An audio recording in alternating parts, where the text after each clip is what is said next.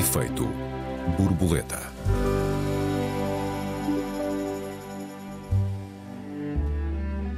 Afinal, o que une as forças de segurança e a extrema-direita, que espécie de impulso é comum às pessoas que aderem a uma ou outra atividade e o que podemos fazer quanto a isso?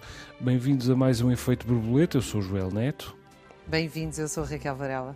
Olá Raquel, boa tarde. Que grau de preocupação, Raquel, te merecem os sinais eh, reiterados de infiltração das forças de segurança por ideias da extrema-direita? Olá, boa tarde, Joel, e boa tarde a todos os nossos ouvintes.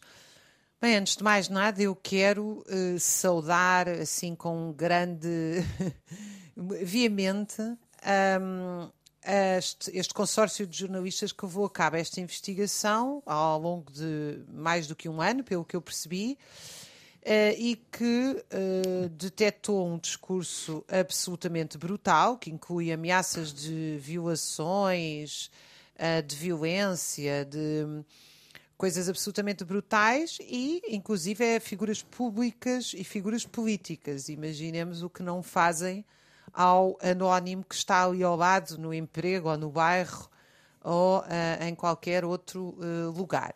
Uh, e trata tratam-se de quase 600 polícias que o fazem em sites, em grupos, portanto, polícias e GNRs, portanto, setores de, chamado do aparelho das Forças Armadas, policiais do Estado. Forças de Segurança, exato. Forças de Segurança. Bem, e também armado, porque a GNR é uma força militarizada, não é? A uhum, GNR sim, ainda sim, faz sim, parte uhum. da estrutura militar.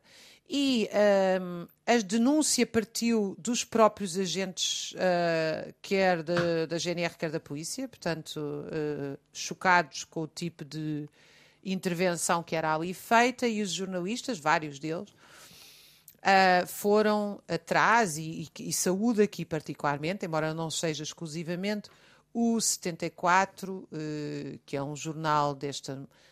Parece estar a haver assim, um jornalismo independente de investigação, e uh, este jornal teve um papel bastante importante uh, neste caso.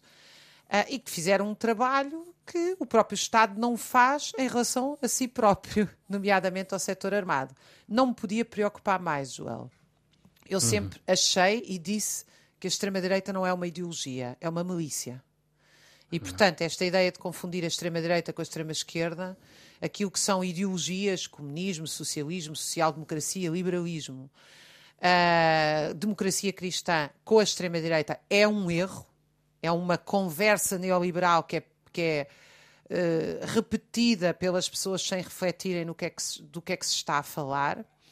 A extrema-direita, historicamente, desde o seu nascimento, constitui-se pela arregimentação de setores dentro do aparelho repressivo, dentro de forças de segurança públicas ou privadas, nos desempregados do exército. Portanto, está sempre associado, ou quase sempre, à utilização de armas e em setores uh, do lumpen proletariado e, portanto, digamos assim, do, do, das margens uh, do submundo, neste caso Uh, o que tem sido amplamente denunciado na, por essa Europa fora, portanto, ligados ao tráfico de droga, tráfico de pessoas, etc. E, portanto, é este, este é o caldo uh, da extrema-direita e cuja função é amedrontar as pessoas, não é debater. Por isso é que eu digo que não é uma. Isto não se pode confundir com uma ideologia. Eu estou no campo oposto da democracia cristã, mas a democracia cristã é uma ideologia com a qual eu debato, discordam da minha, que sou uma socialista romântica, ou seja, defendo realmente uma sociedade uh, socialista. Do outro lado, a democracia cristã provavelmente é a ideologia mais oposta a esta. Uh, quando eu falo de socialismo, espero que não me confundam com o Partido Socialista, é um partido neoliberal, tenho que, tenho que, tenho que dizê-lo aqui. Um, a extrema-direita não é isto. A extrema-direita, a sua vinda a público é para fazer violência verbal e física e, e, impedir os outros que pensam de forma diferente de pensarem. Ora, quando isto se dá a partir do aparelho de Estado, e na verdade historicamente sempre se deu, a partir do próprio aparelho de Estado, é de uma enorme gravidade. Porquê? Porque nós estamos a falar de pessoas que têm armas na mão. Nós não uhum. temos armas na mão. A maioria dos ouvintes que nos está a ouvir não tem armas na mão, porque nós vivemos em sociedades onde maioritariamente o Estado tem o monopólio da violência, ou seja, é preciso ter uma autorização especial para utilizar uma arma e, e em condições muito específicas é que se pode ter essa arma. Portanto, haver uh, um, um grupo organizado de extrema-direita que tem esta pujança dentro da GNR e da, e da, PSP, o que devo dizer não me surpreendeu absolutamente nada. Foi feito um estudo recentemente em França que deu exatamente o mesmo tipo de resultado. E como eu digo, isto foi assim na criação do fascismo em Itália, do, nas forças, uh, na base das SS e das SA na Alemanha hitleriana, etc. Portanto, as milícias fascistas, aqui também, com uh, os diversas cores dos camisas azuis, castanhos, que são o nome atribuído a estas milícias, uh, entre outros. O que acontece é que realmente existe uma força do aparelho de Estado que opta por apoiar estes, estes grupos que, essencialmente, o que nós estamos a falar são grupos criminosos, não são grupos de defender ou espalhar uma ideologia específica. Hum. Este é um tema a que eu sou particularmente uh, sensível, Raquel não sei se alguma vez falámos nisto, mas eu sou filho de um, de um polícia, de um ex-polícia agora, e que aliás foi sempre um, um polícia uh, dedicado uh, e brioso para quem a, a, PSP era uma espécie de, de segunda família. Eu próprio acabava por fazer uh, parte dessa, dessa família. Todos os dias, na minha adolescência, na minha juventude, passava horas por dia no comando da, da polícia, da, de Angra do Heroísmo, por razões bastante prosaicas, havia sempre alguém disponível para jogar dominó ou às damas, e além disso, nesse, no bar da polícia havia uma mesa de bilhar, de bilhar francês, que foi um dos grandes eh, encantos da, da minha juventude. Mas o facto é que, uh, em resultado dessa, dessa vivência, eu conhecia uh, os polícias todos pelo nome, ainda conheço alguns, alguns deles ainda estão no ativo. Jogava bilhar com eles, jogava a bola com eles, e inclusive acompanhava muitos policiamentos uh, às touradas, touradas à corda, ao, ao futebol. Alguns dos pontos altos da minha infância ocorreram nesse, nesse papel, no velho campo de jogos municipal de, de Angra do Heroísmo, a ver os jogos do Lusitânia e do Angrense, e também porque podia ouvir no intervalo as marchas desportivas do John Philip Souza. Um, e outros dos momentos altos da minha, da minha juventude eram as festas de Natal da polícia, aliás, em que, em que um colega de, do meu pai se vestia de Pai Natal para distribuir presentes pelas crianças, mas sobretudo em que íamos todos ao cinema, que era uma coisa muito pouco frequente aqui na, na Ilha Terceira, uh, aliás continua a ser, mas nos anos 80 especialmente pouco frequente. E, e eu sempre tive sobre todo esse, esse universo um olhar uh, bastante terno, uh, romântico, íntimo, e agora pergunto-me se naquela altura já era assim. isto é, se já havia entre aquelas pessoas sem que eu percebesse, meia dúzia de, de, sociopatas fascistas sem coração, criminosos, como tu lhe chamaste, e bem, que é o que são estes uh, 591, quase 600 agentes da PSP, da GNR, que andam em grupos de Facebook a aprovar, a aprovar o racismo e o ódio em geral, mas não apenas. Um, este, este caso tem sido um, às vezes desvalorizada em diferentes fóruns, uh, com, com, ditados e provérbios uh, que nos sugerem que cão que ladra não morde, que a internet é mesmo para essas coisas, que, que quem assim vocifera na internet depois não faz nada na, na realidade. Eu diria que o culto do ódio é sempre mau e é sempre perigoso e que posta uma crise da ordem, esse ódio normalmente vem ao de cima. E a ordem do mundo anda profundamente vulnerável e, portanto, este culto do ódio não é apenas mau, é muito mau e não é apenas perigoso, é, é muito perigoso. uh, em Portugal neste, neste momento. Até porque o problema não são só estes 591 polícias. Aparentemente há milhares e milhares de agentes de autoridade portugueses que professam as ideologias da extrema-direita ou das várias extremas-direitas, uh, isto é, no âmbito do Chega ou até de movimentos assumidamente, autoproclamadamente à direita uh, do, do Chega. Uh, o que me leva a, a, várias perguntas. Uma delas é que espécie de impulso une as pessoas que se tornam agentes de autoridade àquelas que se tornam ativistas da extrema-direita? É uma pergunta, francamente, uh, cuja resposta eu temo. Também tenho algum medo, por exemplo, de recorrer à polícia ou de pensar se alguma vez vou ter medo de recorrer à polícia. Até hoje uh, eu só senti verdadeiramente medo de recorrer à polícia em países como o Brasil ou, uh, sobretudo, o México, na verdade, em que em que vivi uma situação uh, mais ou menos uh, delicada. Acontece que eu sou um homem uh, branco,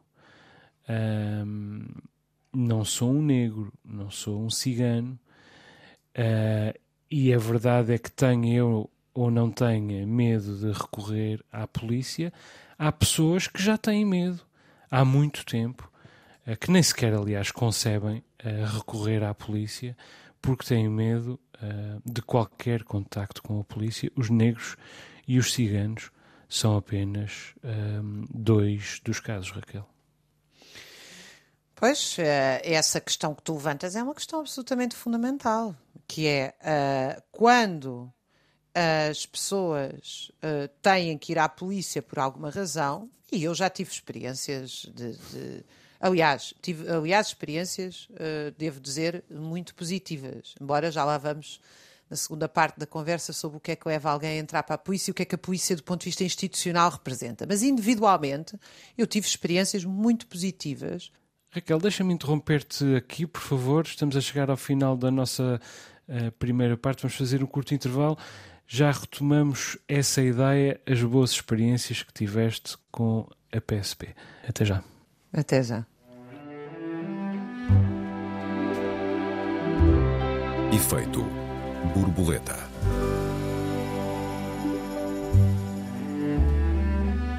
Efeito borboleta, segunda parte. Esta semana discutimos a infiltração das forças de segurança portuguesas pelas ideias da extrema-direita. Raquel, há pouco estavas a contar-nos, ou ias contar-nos, sobre as tuas boas experiências com a PSP.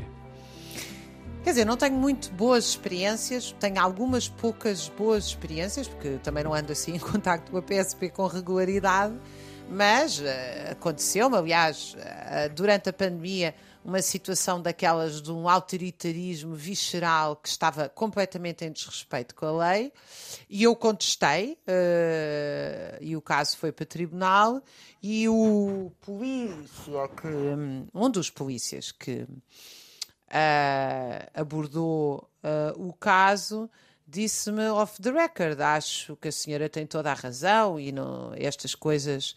Uh, houve aqui um zelo que não respeitou o que deveria ter sido respeitado, etc. Portanto, quer dizer, como já me aconteceu, quer dizer, abordar a polícia por questões elementares relacionados com trânsito ou outra coisa qualquer e ter do outro lado uma atenção uh, cuidada. Também mas já me aconteceu o contrário, devo-te dizer, já me uhum. aconteceu uh, eu ser abordada por polícias em que tive medo. Uhum. Uh, que tive medo porque são pessoas que têm arma na mão, que chegam ao pé de nós não tendo noção de que, de que estão ao serviço do Estado Democrático, ou seja, de todos nós, e não estão ali uh, de cacetete na mão a dizer quem é que manda. E a mim, portanto, isto para dizer que uh, eu acredito que dentro das instituições há pessoas que individualmente uh, cumprem critérios uh, de civilização e de respeito pelos direitos democráticos, etc. Eu acho que a discussão aqui não é tanto o indivíduo. A questão que me preocupa de enorme gravidade é as instituições. É como é que nós temos uma percentagem como é que nós temos uma percentagem no país completamente residual na extrema-direita, se se descontar a abstenção com os votos do Chega, a percentagem do número da extrema-direita na instituição polícia e, e GNR é muito superior à média do resto do país. E nós aí temos que, obviamente, fazer perguntas sociológicas e políticas, não é? Uhum, uhum. Uh, porque já não se trata do indivíduo A ou do indivíduo B. Uh, e eu penso que aqui nós, nós eu tenho uma visão, digamos, muito uh, marxista tradicional face ao que é a instituição repressiva. A primeira vez que a Polícia de Segurança Pública uh, foi utilizada de forma massiva em Londres foi para reprimir a grande greve dos estivadores do final do século XIX. Ou seja, até ao final do século XIX as greves eram reprimidas pelos capatazes locais. E há, aliás, um campo da historiografia bastante amplo, e em Portugal também há alguns trabalhos, que demonstram que o nascimento das polícias com este grau de coordenação a nível nacional e com este papel, tiveram historicamente esse papel, ou seja, elas têm a ver com a consolidação de um Estado-nação que tem um caráter de classe e que consolida esse caráter de classe contra as revoltas dos trabalhadores e em defesa da propriedade privada, digamos assim. Tanto que todos os trabalhadores que estiveram em greve neste país e que fizeram piquetes, ou quase todos, já passaram pela experiência de ser alvo de assédio moral, ter salários atrasados, ser mal pago, ser maltratado, estar no desemprego, nunca aparece a polícia. Aparece a polícia quando há um piquete de greve. Isto tem, obviamente, um significado político e histórico que não pode ser secundarizado. A, a segunda questão que eu acho que explica esta força da extrema-direita uh, dentro, uh, isto para dizer que a extrema-direita historicamente serve para isto. São milícias para ir atrás de dirigentes sindicais e políticos de esquerda, ou culturais, ou intelectuais que se oponham, que defendam uma ideologia, que pode ser uma ideologia comunista, socialista, progressista, uh, social-democrata, etc. Portanto, é tudo o que não entre dentro de um caráter autoritário e repressivo que é o que defende uh, a extrema-direita, e segregador, não é? Altamente segregador. A segunda questão é que eu penso sempre quem é que escolhe ir para a polícia. E aqui as coisas uhum. começam a ser mais complicadas, não é? Porque existem as pessoas uhum. que vão porque são pobres, porque não têm alternativa, porque há uma tradição familiar, porque pensam que aí, ainda recentemente, um conhecido uh, de um dos meus familiares dizia que ia para o exército porque era a forma de ter um emprego mais seguro, sendo que não teve outras oportunidades porque a escola também não as dá, o que é absolutamente verdade. Mas depois há aquelas pessoas que vão para a polícia porque vão armados em Robocop. É preciso dizê-lo. Que vão, hum. que vão porque querem exercer o poder sobre os outros. E a coisa que mais me choca, sabes qual é, Joel? É a hum. quantidade de pessoas neste país que, quando um miúdo é mal educado com polícia, ou quando um, alguém atira uma coisa qualquer a um polícia, e o polícia vai e usa de força bruta, dizem que ele fez muito bem, não sabendo que a grande conquista burguesa e democrática, uh, digamos assim, da modernidade, é o limite dos direitos, liberdades e garantias. Ou seja, um polícia quando é maltratado, que não deve ser, quando é maltratado, a primeira coisa que tem que fazer, e para isso adquiriu formação, é, uh, é, já, é, é imobilizar o cidadão, é detê-lo e levá-lo a um juiz, porque nós nunca fazemos justiça pelas próprias mãos. E o que me espanta não é só ver os polícias a defendê-lo e a incentivar a violência, é a quantidade de pessoas no país que acha que se alguém atira uma pedra a um polícia, o polícia vai lá e dá-lhe com um cacetete. Quando isto é antítese do que deveria ser a polícia, quer dizer. Uhum. É, ou seja, nós temos uma baixa cultura democrática em geral, que desconhece uhum. o que é que são os limites da utilização da força. Uhum. Evidentemente, nós estamos a falar de todos os polícias, é uma coisa que ainda não dissemos aqui, mas que nem era preciso um, declará-lo. Não estamos a falar de todos os polícias, estamos a falar de alguns polícias, nem sequer estamos a falar da maioria dos polícias. Um, mas também me inquieta em abstrato a mesma questão que te inquieta a ti, que é quem é que vai para a polícia e, e por que motivações. Uh, tu falaste da, da, tradição familiar, evidentemente que também existe a questão da alternativa ao desemprego. Uh, Agora, entre aqueles que vão, digamos, por convicção e por convicção individual, eu distingo dois tipos de, de, de, agentes de autoridade, não necessariamente, não apenas agentes da polícia, mas agentes de segurança, que são aqueles que uh, aderem a essa atividade um, ehm, pela ordem, ou seja, pelo desejo de manter a ordem, e aqueles que aderem pela autoridade, pelo gosto do exercício da autoridade.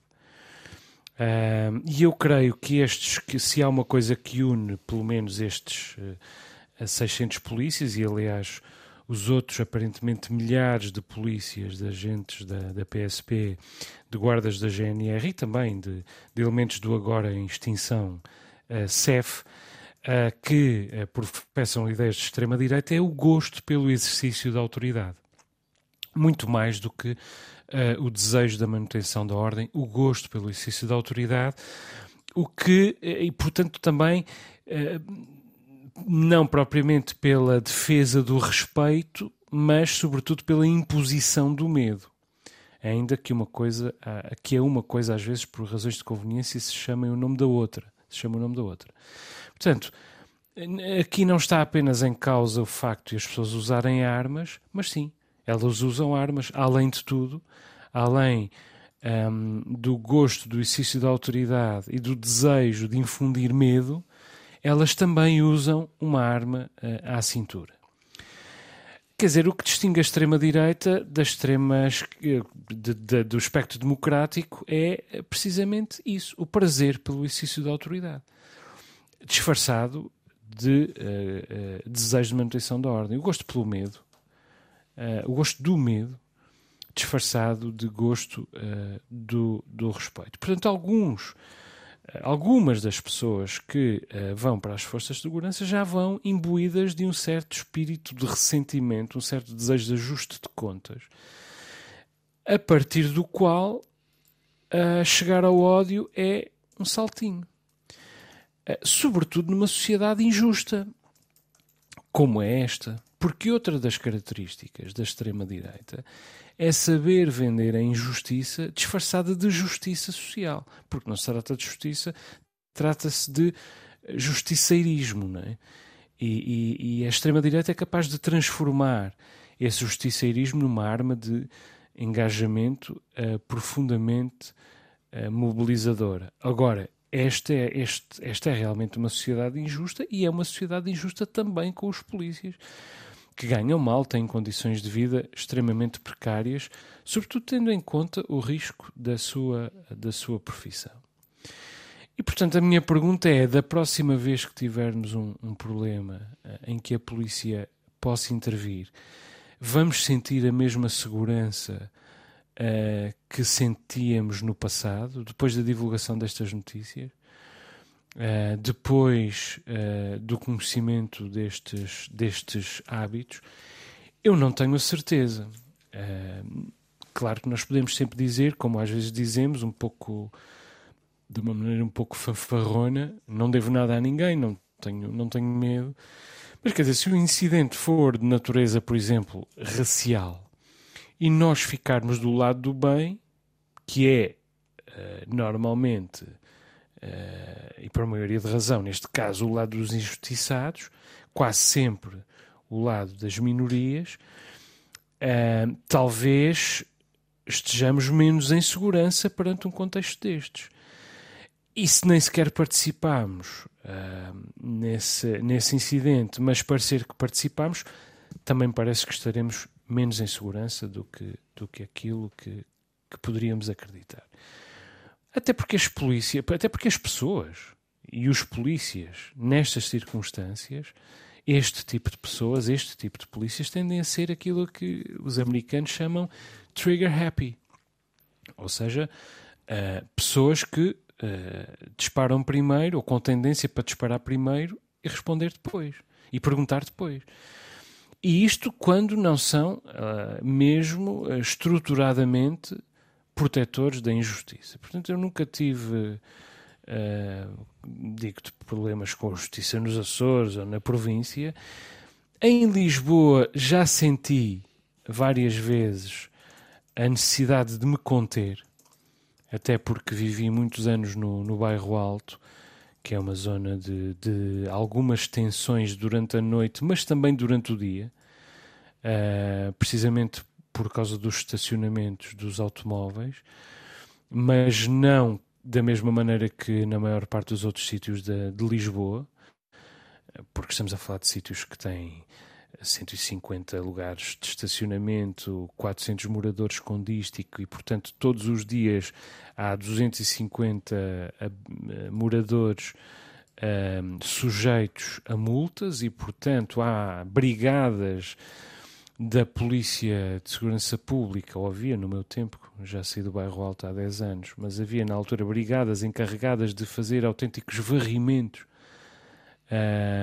que eram não apenas caça à multa, mas, mas uh, eram realmente grandes, grandes recolhas de, de fundos, enormes recolhas de, de, fundos, e que, portanto, geravam muita tensão com, com uh, os moradores. Mas e esses eram tempos benignos, não é? Agora vivemos um tempo de, de muito mais pressão uh, com mais crises, uma sucessão de crises de diferentes naturezas. Uh, crises financeiras, crises sanitárias, agora crises uh, energéticas e inflacionistas, com muitas tensões sociais que os polícias, repito, têm de enfrentar ganhando mal, com condições de vida precárias, num país que de maneira nenhuma eh, lhes promete empenhar-se em uh, uh, repor justiça para, para com eles, e uh, quando não se trata de polícias que professem extremas de, eh, ideias de extrema-direita, trata-se de polícias que têm colegas que professam ideias de extrema-direita. De maneira que eu acho que, como tu, que nós temos aqui um, aquilo que normalmente se chama um barril de pólvora, uma situação profundamente um, vulnerável e por isso também potencialmente volátil, em relação à qual, do meu ponto de vista, uh, se está a fazer uh, muito pouco, Raquel. Olha, eh, eu queria acrescentar aqui algumas notas que me uh, parecem importantes. Uh, esta, tu fazes das condições de trabalho dos polícias e eu concordo inteiramente. Elas são aviltantes. Há poucos anos, aliás, eu tive uma reunião sindical com um dos sindicatos de polícia que mostraram fotografias sobre as condições, como investigadora, mostraram fotografias de uh, instalações que eu fiquei chocadíssima. Quer dizer, não se coloca um animal naquelas instalações, tudo aqui de podre, cheio de umidade, umas coisas horrorosas, já para nem falar dos salários que são públicos e que são conhecidos. Quantos polícias não têm que viver vários na mesma casa, etc., e estão deslocados? Portanto, tudo isso está errado.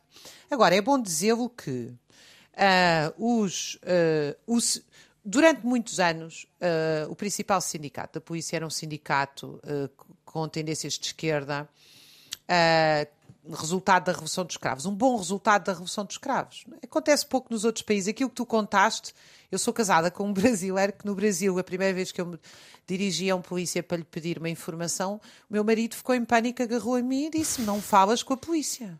E o meu marido é um professor universitário educadíssimo que aqui vai ter com a polícia e pede informações se for necessário, não é? Portanto, uhum. aquilo que tu disseste é absolutamente verdade. Eu depois descobri que não era ele, é que toda a gente, as pessoas têm medo de se aproximar uh, da polícia, seja para o que for.